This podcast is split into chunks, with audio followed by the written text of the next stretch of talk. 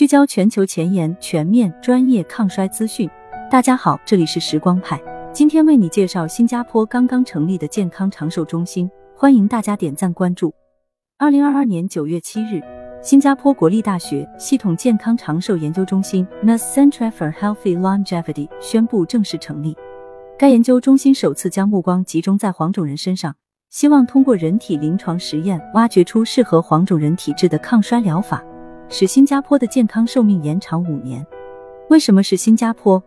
在全球老龄化程度不断加深的大背景下，新加坡依然是世界上衰老速度最快的国家之一，银色海啸格外猛烈。二零一九年，在新加坡三百九十万人口中，六十五岁及以上的老年人占比高达百分之十四点四，超过百分之七，即为老龄化社会。据估计，随着预期寿命的增加和生育率的降低，这一数字将进一步攀升。二零三零年时将达到惊人的百分之二十五。老龄化问题愈加严重的同时，新加坡还不得不面临另一个难题：随衰老而来的疾病。作为著名的长寿国家，新加坡人均寿命约为八十四点八岁，但健康寿命仅为七十四点二岁。这意味着，在生命最后十年，老年人饱受疾病折磨，并且由此产生的巨额医疗支出，也会给整个国家带来沉重的经济负担。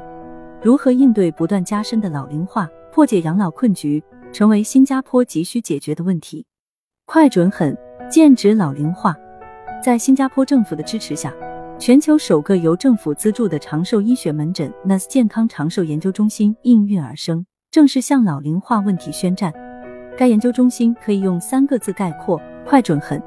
快指药物研发速度快。研究中心创造性的将临床前与临床衰老研究相结合，在临床前实验中采用更适合衰老研究的模型，提高抗衰药物在临床转化中的成功率，加速药物研发与改进。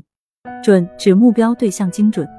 抗衰临床研究中的受体多以欧美白人为主，但研究中心首次在东南亚人群中开展基于长寿医学和老年科学的临床研究。并且计划根据新加坡人口特征开发专门的衰老检测时钟。狠指目标要求狠，该中心的小目标是减缓机体衰老，使新加坡人不受疾病侵扰的健康寿命再延长五年。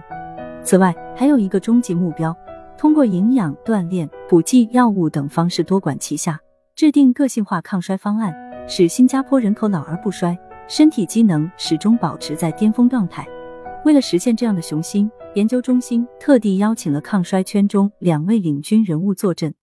巴克衰老研究所前 CEO、AC 抗衰功效发现者 Brian Kennedy 教授担任该中心主任职位，老年科学领域资深研究员、多个国际观察队列研究和干预试验的参与者 Andrea Mayer 教授被任命为联合主任，二人携手推动衰老研究的临床转化。据悉。该中心目前至少有十五项研究正在进行中，包括在临床中测试 AG 二甲双胍等抗衰补剂的使用效果，预计将于一年内获得初步结果。老龄化，中国准备好了吗？与新加坡相比，我国的老龄化形势同样不容乐观。根据卫健委发布的数据，截至二零二一年底，我国六十岁及以上老年人口为二点六七亿，占总人口的百分之十八点九。据推算。二零三五年，我国老年人占比将超过百分之三十，届时将进入重度老龄化社会。为此，应对人口老龄化，在我国已经上升为一项国家战略。国家卫生健康委老龄司司长王海东表示，健康老龄化就是要维护老年人的内在能力，改善老年人的外部环境，延长老年人的健康预期寿命，这是应对人口老龄化成本最低、效益最好的手段和途径。在国家层面的支持和鼓励下，促进健康老龄化的抗衰研究获得了前所未有的发展机遇。一年一度的中国衰老科学大会、衰老干预论坛等活动，为衰老相关学术交流与合作提供了新平台。北京大学衰老研究中心、复旦大学老龄研究院等依托高校的衰老研究机构不断涌现，集中科研力量攻克衰老之谜。尽管我们已经给予老龄化问题应有的重视。但与许多国家相比，我们做的还远远不够。在引进来方面，我们没有像新加坡一样与国外抗衰专家达成深层次合作。新加坡健康长寿研究中心两位负责人 Brian Kennedy 和 Andrea Mayer 都不是新加坡人，受邀执掌该中心后，不仅利用各自在国际上的影响力，邀请知名专家学者进行每周一次的线上研讨会，还深度参与指导学生，帮助培训更多的老年科学家。反观国内，某高校也曾邀请 Brian Kennedy 担任特聘教授，但 Kennedy 只在该校进行了寥寥几次的学术报告与交流，并没有更深一步的合作。引进的效果如何，不言而喻。在走出去方面，我们也始终未能与国际接轨。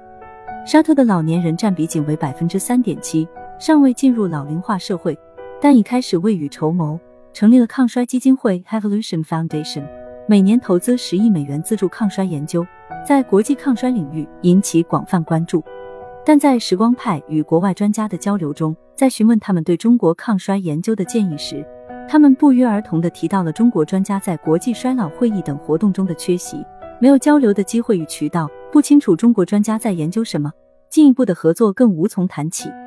此外，我国重研发轻转化的老毛病也没有得到解决。尽管抗衰研究中涌现了促衰基因 CAT7、抗衰灵药尿苷和 PCCE 等诸多重磅成果，但大多只止步于纸上谈兵，能落地转化为抗衰干预手段的屈指可数。面对这些应对老龄化路上的拦路虎，我们时刻准备着，但我们真的准备好了吗？道阻且长，行则将至。随着生育率下降和预期寿命增加，人口老龄化已不是一国一地的问题，而成为了不可逆转的全球趋势。在此背景下，通过减缓衰老，积极应对老龄化，不仅能够延长我们的健康寿命，提高个人福祉，还可以化危为机。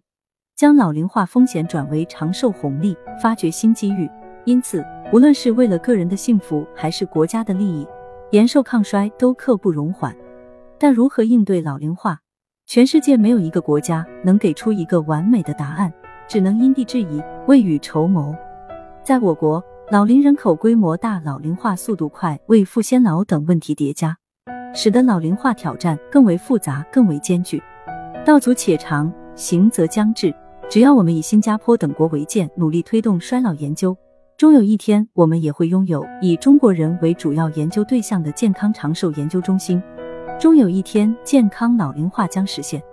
过得好一些，老得慢一些。让我们共同期待国人健康老龄化的未来。我们下期再会。